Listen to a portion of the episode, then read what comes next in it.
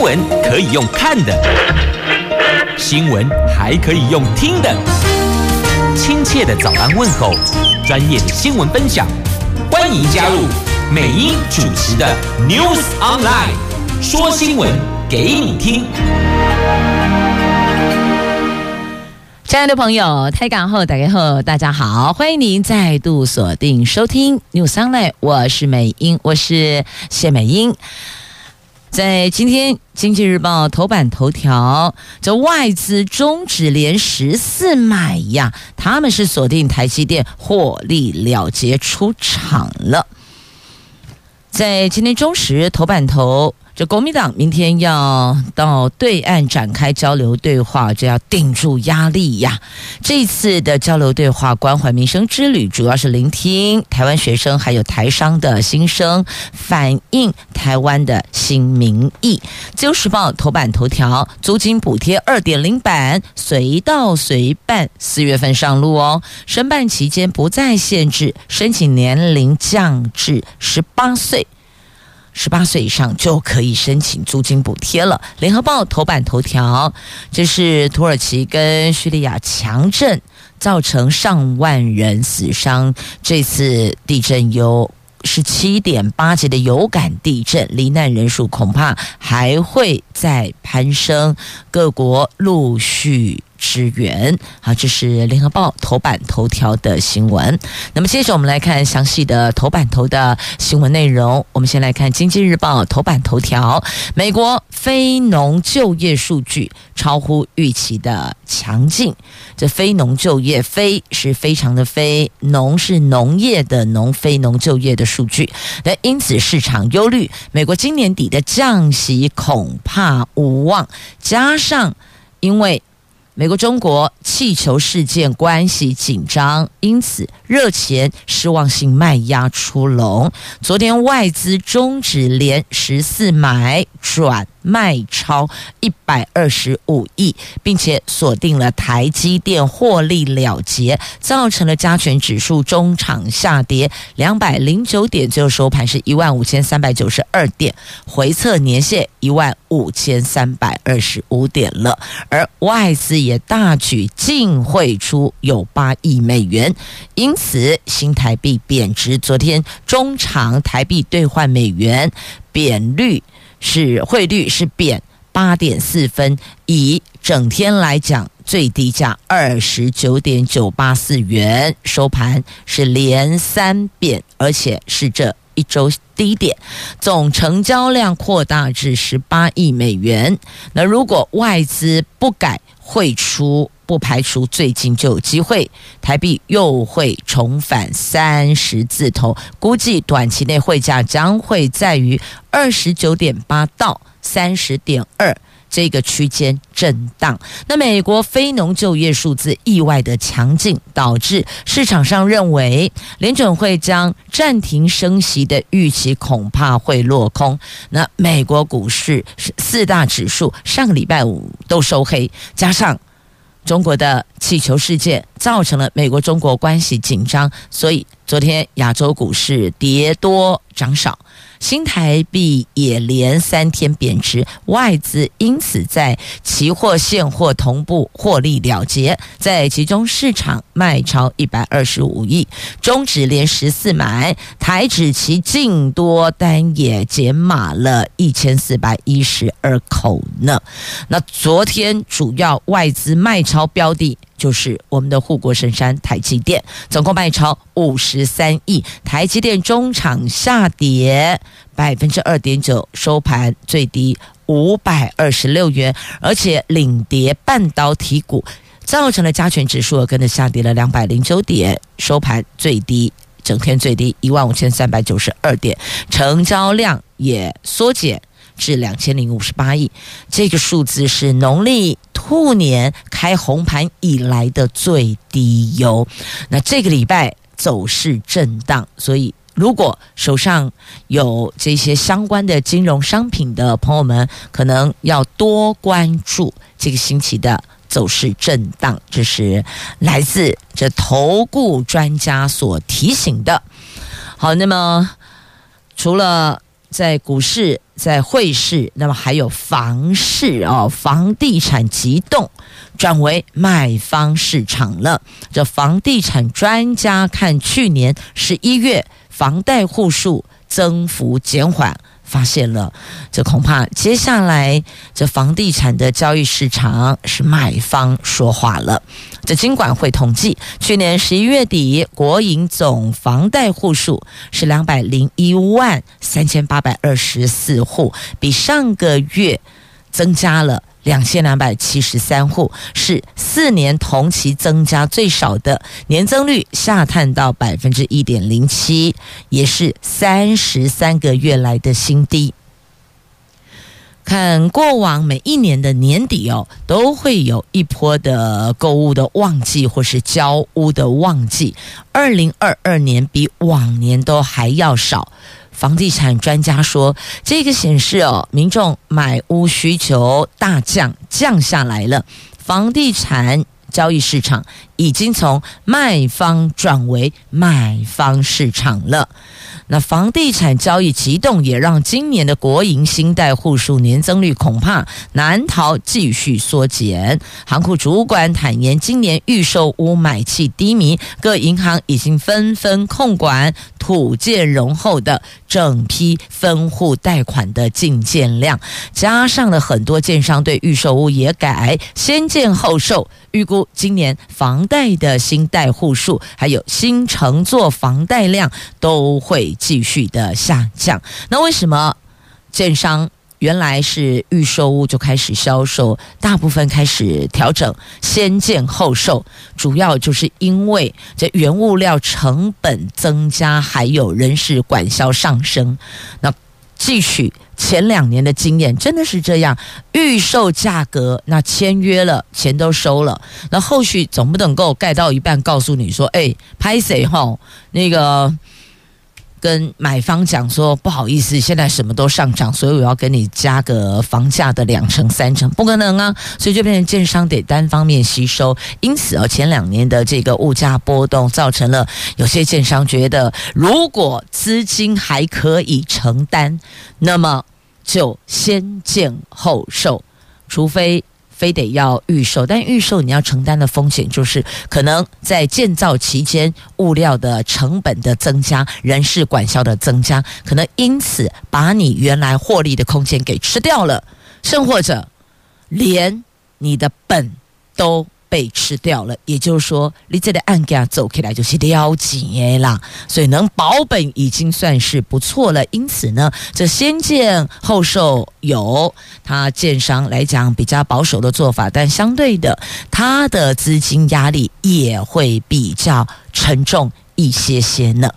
好，这个是在今天《经济日报》头版版面的新闻。来，接着我们看《联合报》头版头条的新闻。这土耳其接近叙利亚边界地区，当地时间在二月六号的清晨四点十七分，发生了瑞士规模七点八的强震，震央就在土耳其南方的加济安泰普省努尔达伊市以东。二十三公里，震源深度只有二十四点一公里，这个算是极浅地震。那剧烈摇晃把熟睡中的居民都给惊醒了。那目前知道的，在这两国造成了至少两千三百一十八人罹难，有八千九百多人受伤。由于许多人埋在瓦砾堆中。因此，伤亡人数预料将会持续的增加。这个是土耳其八十年来最强烈的地震，灾区广达十个省份，初步统计两千八百三十四栋建筑物倾倒，这算是死伤算多的。而且这一起的地震发生在半夜。你说剧烈摇晃中，多少人马上清醒，可以往外逃生呢？而且从地震发生后，余震没停过，而有发海上警报，就海啸警报了。就是在土耳其跟接近叙利亚的这个边界地区所发生的地震。那美国地质调查所预估，这起地震死亡人数在一千到一万的几率达到百分之四十七，一万到十万的可能性也有百分之二十呢。那对这一起毁灭性的地震，白宫感到担忧，已经向土耳其表达准备协助后续的搜救工作。这是美国向土耳其表达的关怀，伸出援手。那欧盟、北约组织还有四十五国都已经表明要伸出援手，和土耳其。因塞浦路斯问题长期交恶的希腊，还有交战中的俄罗斯跟乌克兰，也都表示愿意提供协助。那中国大陆国家主席习近平也打电话给土耳其跟叙利亚这两国的总统慰问，所以。一起地震，还是看到了世界各国温暖的双手。那我国政府捐款也派出搜救队伍。那目前就外交部所掌握的，暂时没有接获我们的侨胞或是旅客。那国人伤亡的通报，目前都没有接获。我们在当地的代表跟眷属也都平安，那后续政府也都持续的关注当中。好，这是在今天联合报头版头条的新闻。接着我们来看中国时报头版头，国民党的交流对话。关怀民生之旅明天要登陆，这个“陆”是大陆的“陆”，是由国民党副主席夏立言率团到大陆进行访问，预计将会晤中共中央对台工作领导小组重要的领导跟大陆国台办的主任宋涛等多位。涉台党政官员，那国共两党展开新一轮的交流对话，受到民进党严厉的抨击。以国民党资深顾问身份随团的赵春山教授强调，这一趟不谈政治，主要是要了解台商的需求，并且已经向陆委会报备，回程也会向陆委会进行说明。国民党考虑得非常详尽，希望。民进党不要逢中必反，逢国民党必反。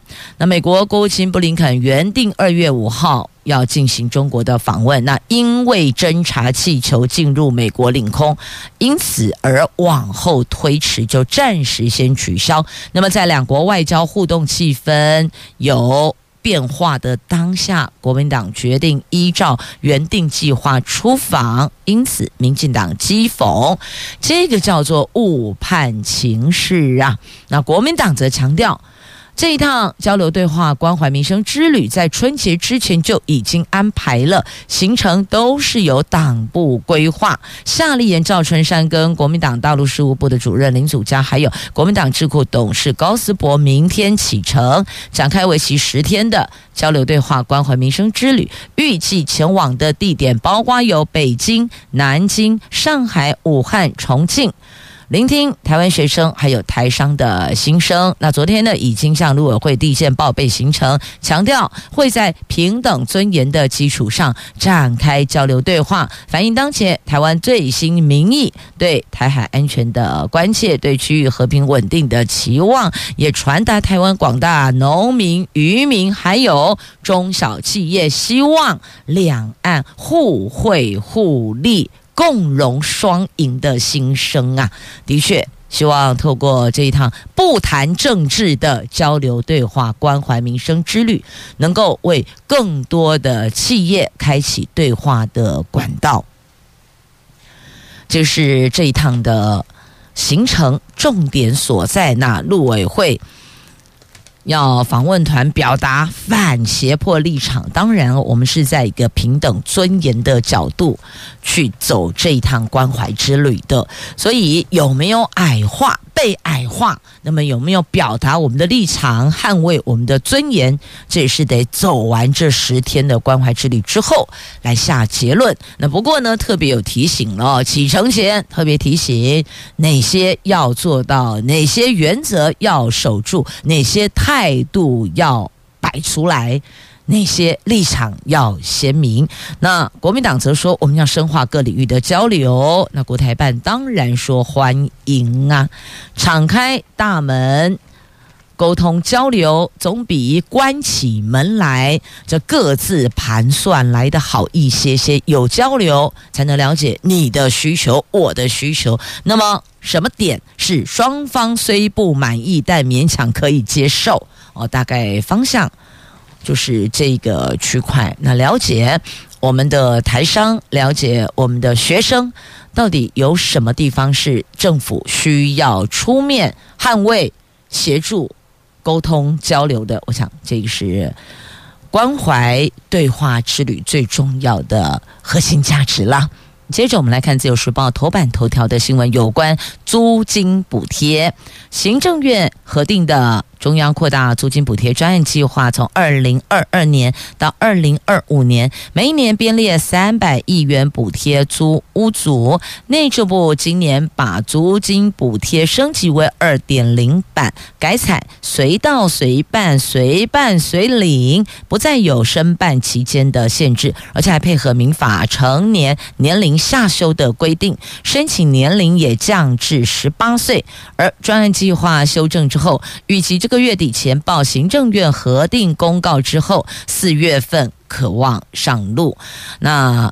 为了要让广大租屋族可以随时租到房子，随时申请，所以呢，二点零版没有申请期限的限制，改采随到随办、随办随领，而且补贴款项是直接的汇入民众的账户。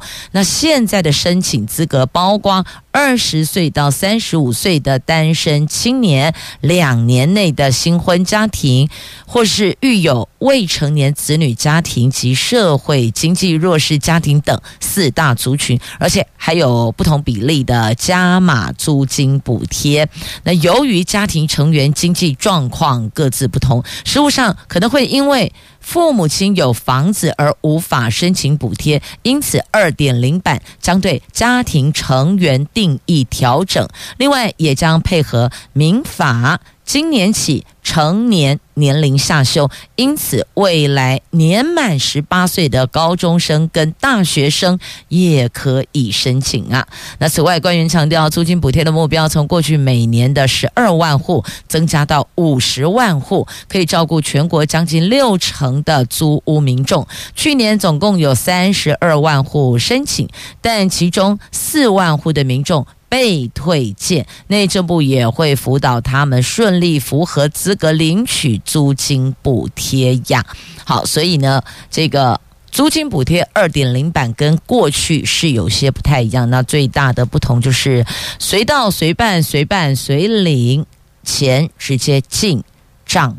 户，那还有一些家庭成员的定义，他们有做一些调整。要不然的话呢，可能很多是因为父母亲名下有房子，所以孩子就不能够这申请补贴了。但我们也知道，有些这年轻人新婚夫妻，基本上这个生活又要负担租金，那又要负担养儿育女。的确，在经济上是比较捉襟见肘，所以重新做定义，做一个调整，对过去因为这个原因而无法申请补贴的朋友来讲，算是解套了哦。好，这个是在今天《自由时报》头版头条的新闻。那么接着呢，我们再来看这个是 AI。AI 人工智慧，它可以做很多事情。那你知不知道，现在 AI 还可以协助法官量刑呢？这一个 AI 量刑资讯系统启用，让量刑更加公正透明，也可以增加国民的信赖，因为它会把大量裁判资料整理出来，提供给法官进行查询。这是为了要回应各界对于量刑妥适性的期待。并且因应国民法官新制，已经在今年一月份上路。司法院昨天起全面启用 AI 量刑资讯系统，希望透过资讯力量的协助，整理大量裁判资料，并且及时进行更新，提供职业法官与国民法官查询类似案件的量刑趋势，让量刑更加公正透明。那这个是二零一一年二月开始进行量刑资讯系统的建制。这次改善的重点在利用数位科技建制 AI 量刑资讯系统，借由人工智慧的自然语言处理技术，在判决原始文字中标注相关量刑事由，而且以自动截取关键字的方式搜寻及判读加重、减轻法条的适用，而且在标注过程中作为机器学习的训练资料，取代人人工标注方式，及时更新资料库。那这次启用的 AI 量刑咨询系统分为事实型模式和评价型模式。这个事实型模式是从判决认定的犯罪事实内容中挑选出量刑因子进行归纳整理，使用者就可以用个案的事实内容进行查询。那这个模式的犯罪类型包括有酒驾、诈欺、窃盗、伤害、肇事逃逸等等的案件呐。好，所以呢，这个资料整理出来可以提供法官。包括职业法官，还有国民法官，他可以去查询，而且他可以去参酌参考，因此让量刑可以更加的公正透明啊。那这一次 AI 量刑资讯系统具有资料及时更新、因应需要机动调整、提供进阶搜寻，还有智慧学习、聪明标注等四大优点。目前 AI 量刑资讯系统只有提供。一审判决，为了提升量刑的公平性、妥适性，增进国民对于司法的信赖，将持续利用数位科技更新优化量刑资讯系统啊，也更能够符合外界，就是所有的国人对于量刑妥适性的期待。不然，有的会觉得说：“哦，怎么落差这么大？”是啊，过去曾经。舆论一片哗然，怎么这个事儿法官这样判而已？有没有而已？是啊，有的又觉得好像量刑过重。那如果有这个大数据的裁判资料作为参考参酌，或许会更加具有说服力，而且更加能够符合回应外界的期待呢。来看看，在今天媒体报道。格莱美奖，萧清扬等了十八年，总算圆梦了，把奖给抱回来了。这位台湾设计师萧清扬，再接再厉，判了十八年，终于在他第七度入围格莱美奖后，首次夺下了最佳唱片包装奖。他就女儿萧君田雀跃的跑跳上台领奖。父女俩共同为专辑《淡蓝古道》三部曲的原声带所设计的作品获奖了，实现萧清扬想要让台湾文化被世界看见的梦想啊，得奖了啊！这是第一次，我们在这个唱片包装奖上，Lucky Seven 入围七次，第七次才拿奖啊！那另外，美国天后碧昂斯，她以《潮流复兴》专辑获得最佳舞曲专辑等四项奖项，至今累积他拿了三十二座的格莱美奖，刷新纪录，成为获奖最多歌手。这是在今天媒体有报道，当然重点还是放在萧清扬身上啊，毕竟是我们台湾的设计师呢。在今天《自由时报》头版版面有图文，那各报内页也都有报道，有的放在影剧版哦，好，有的是内页其他版面好。分享好讯息，开心。台湾再次被世界看到了。接着我们来看《中国时报》头版下方的新闻。来，这个中国侦察气球被击落，中国向美国抗议，说美国是滥用武力。那中国的副外长向美国使馆严正交涉，要求不得升级紧张局势呢。因为美国击中了中国疑似侦察用的气球，那因此两国间的外交风波掀起波澜啊。其实本来之前也没有好过，是吧？那只能够说这个风波位置啊，那北京说这个气球是民用无人飞艇。中国外交部的副部长谢峰在二月五号代表中国政府向美国驻华使馆提出严正交涉，指美国方面滥用武力，并且要求不得升级紧张局势。那中国外交部发言人毛宁也说，这次事件考验美国方面对稳定和改善中国美国关系的诚意，所以就要看看美国怎么做。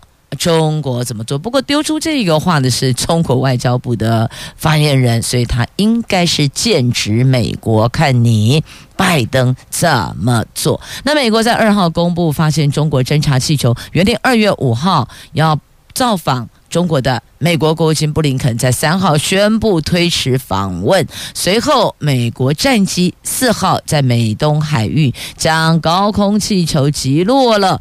距离呃，根据美国媒体所公开的画面显示，哦，美国海军似乎寻获中国气球的部分残骸，并且打捞上岸，预计会送往实验室做研究，看看这到底怎么回事哦。那明明这个是可以征收情资的，那。为什么不能把它打下来呢？那北京就说这是民用无人飞艇，是啊，民用无人飞艇，但你上面有镜头啊，你会把资料带回去啊，不是吗？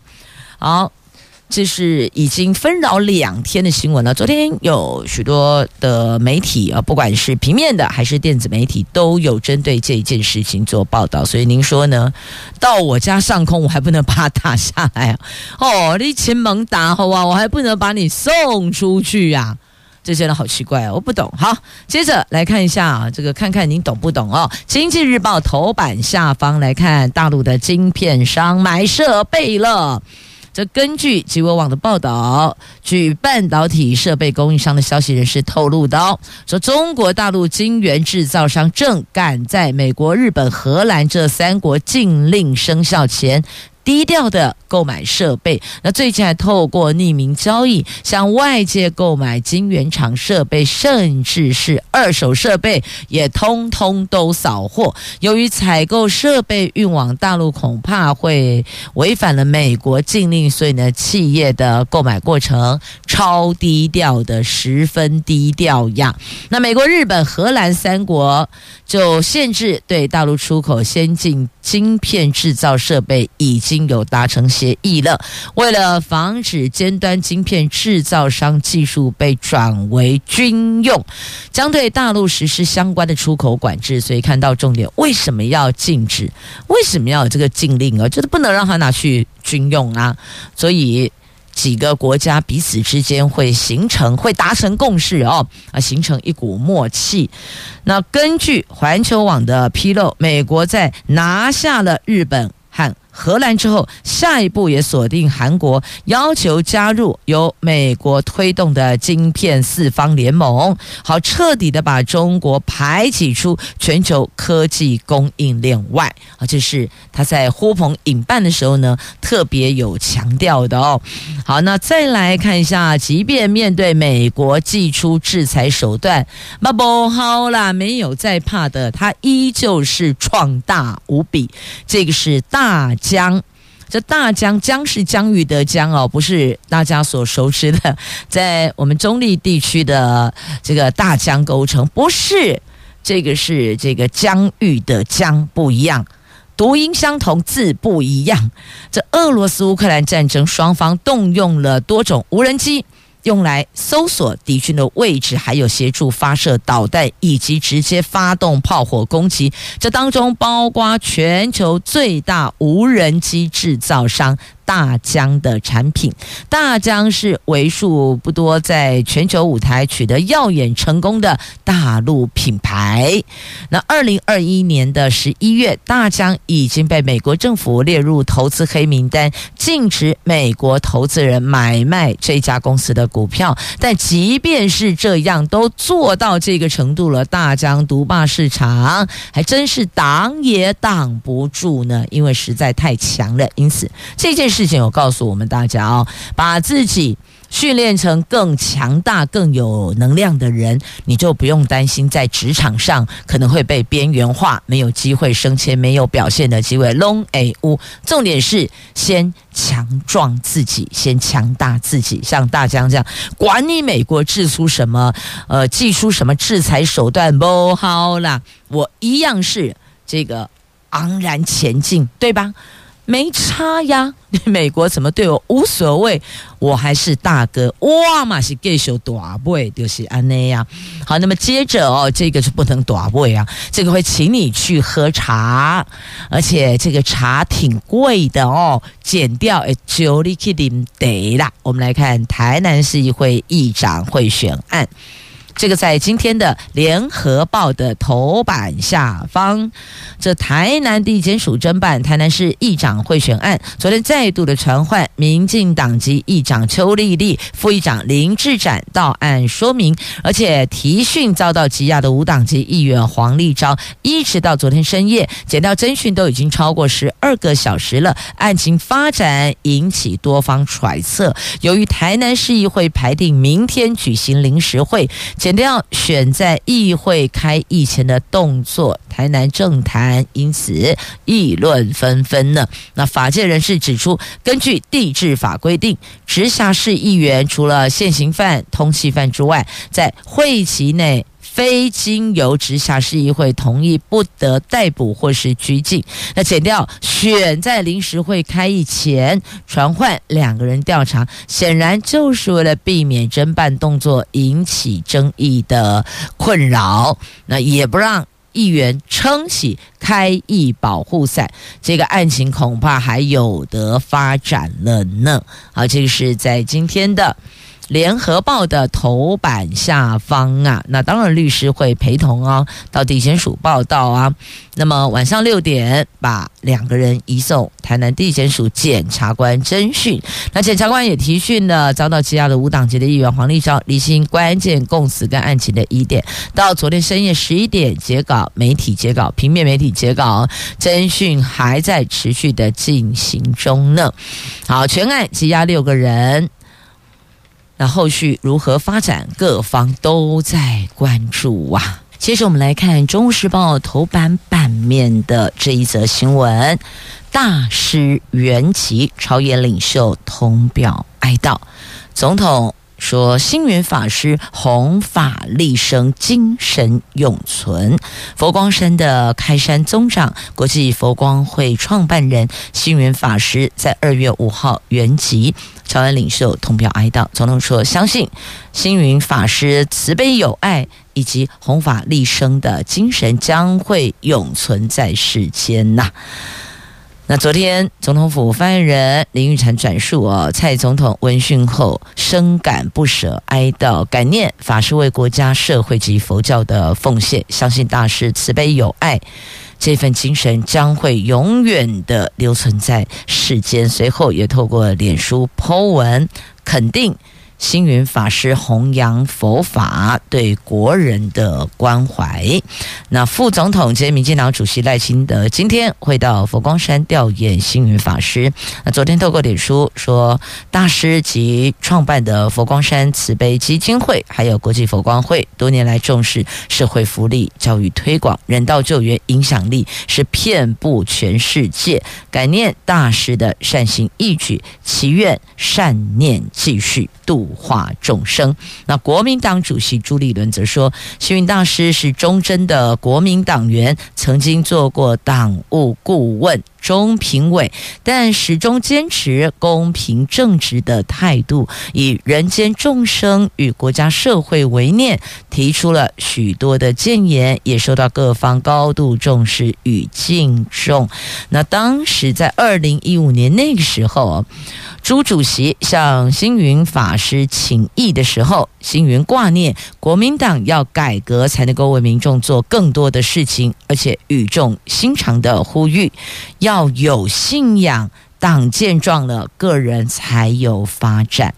因此，朱主席始终记得这句话，更以有党无我来自我替力，就是。大我跟小我的意思了哦，这党就是大我，所以有大我没有小我的，有党无我来自我替力。那民众党主席柯文哲则说，星云法师是宗教家，总是慈悲为怀，而且经营佛光山相当成功。即便星云法师不在，佛光山还是能够正常运作。佛光山已经超越了星云本人，很了不起。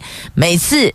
柯皮都说要相信制度，不是个人就是这样哦。所以要相信的是制度，不是个人。人会来来去去，但是呢，这留下的精神以及影响力，还有原则，会让这个团体继续的正常的运作。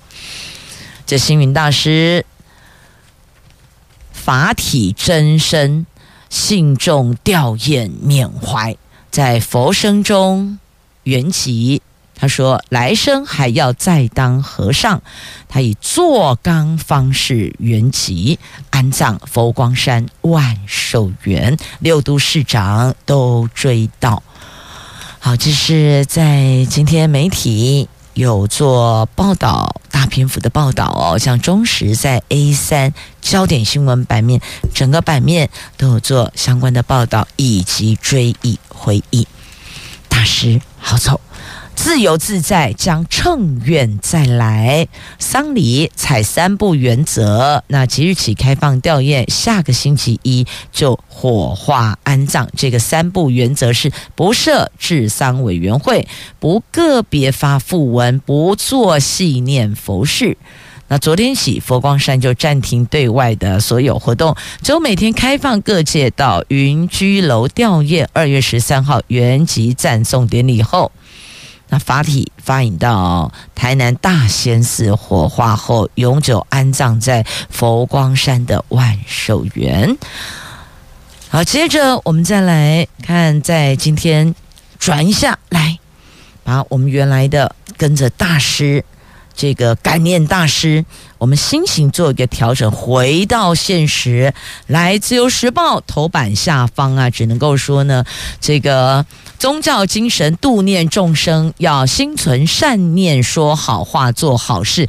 但是呢，还是有人呢无法度化。来，花掉诈骗集团，来看社会新闻了。今天自由时报头版下方。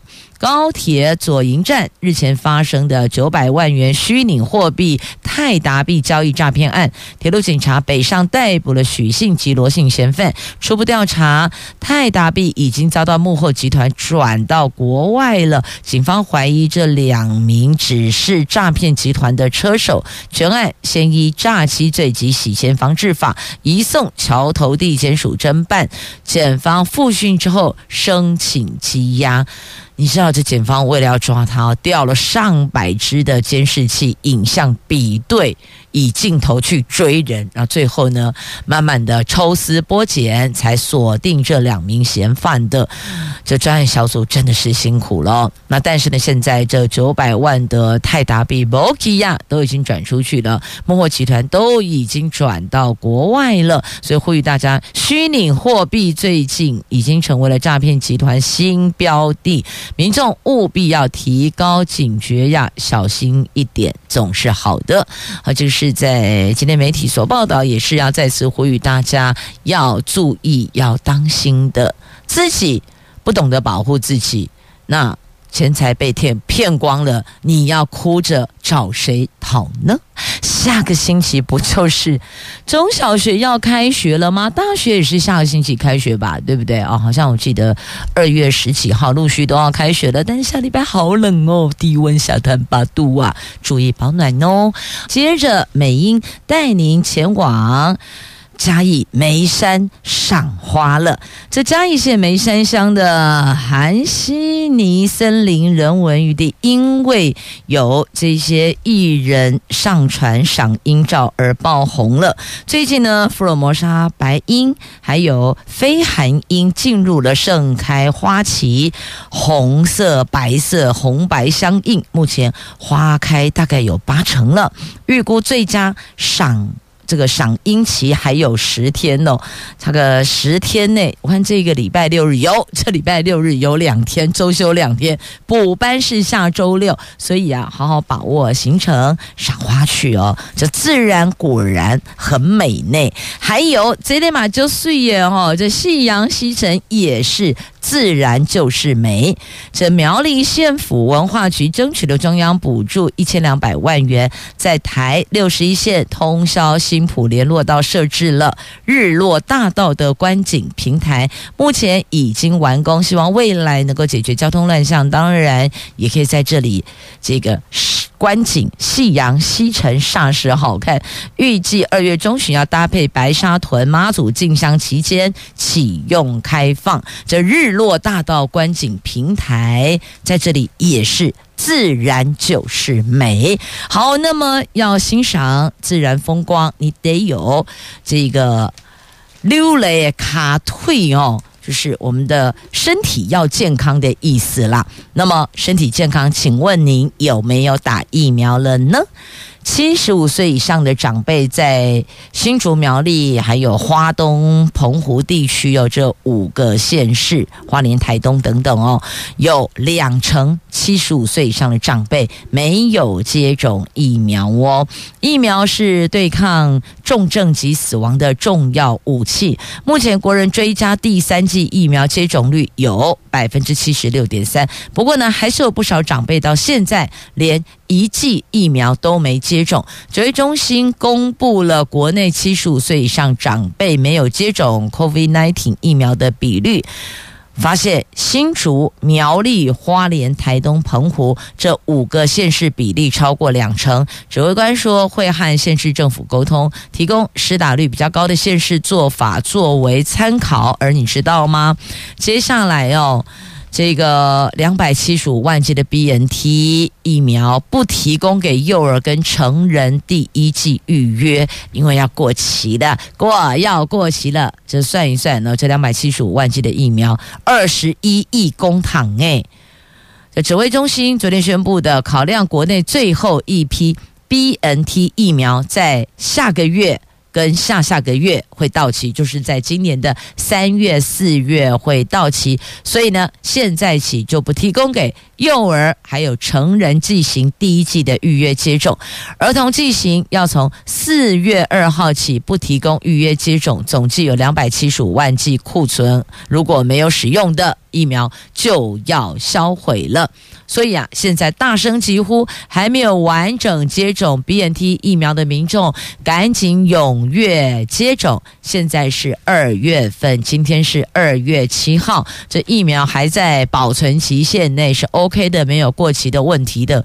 那么也预请国人朋友，如果还没有接种疫苗的，进内哦，赶快。那另外呢，健保保费的调整。当席的，因为一直有听说要做一些检讨跟调整，那到底什么时候呢？那卫福部的这个常务次长石崇良他去接了健保署长，所以这个问题就得问他了。昨天交接后就被询问，请问什么时候？要调涨保费呢？那石崇良说，目前没有时间表哦，目前调涨没有具体的时间表啊，到底调还是不调，还是得说个清楚，讲个明白。如果确定要调的话呢，那到底是依据什么去换算要调涨多少钱？这个可能也要让国人先清楚明白。那讲到调涨哦，农委会被蛋农抨击说，就是你们在挡。挡蛋价调涨，现在蛋农叫苦，说缺鸡又缺蛋，他们准备要北上抗议。农委会今天会和业者开会讨论。那农委会说，产业群组内的讯息依机制协商才能正式报价。他们蛋农是说讲好涨三元，却被下架。怎么会这样呢？你知道现在养鸡成本超高的，一天缺四百五十万颗蛋呢。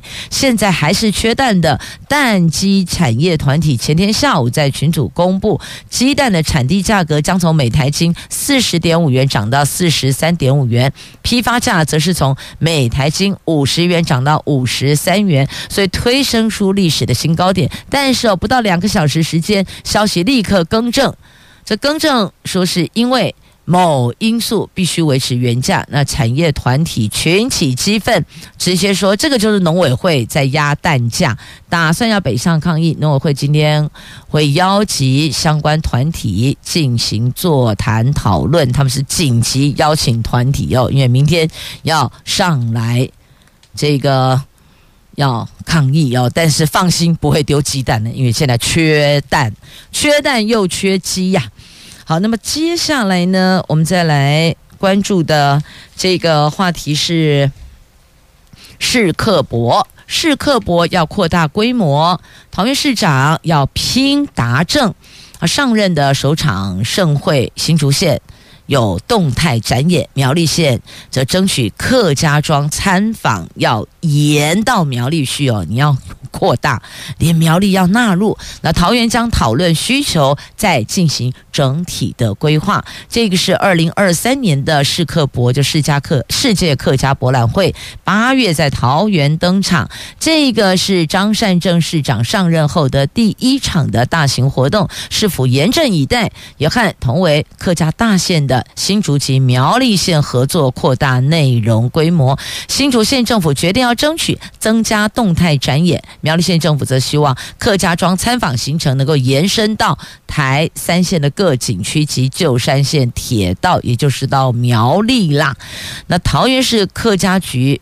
将讨论需求之后，再进行整体的规划，因为要做一些调整哦。那当然有后续的一些沟通了。好，那么接着再来回到《自由时报》头版版面哦，这是顶级游轮三月六号要这个开始哦，这个造访要首航的。要到高雄港，那一个小时之后，和美邮轮威斯特丹号也会抵达。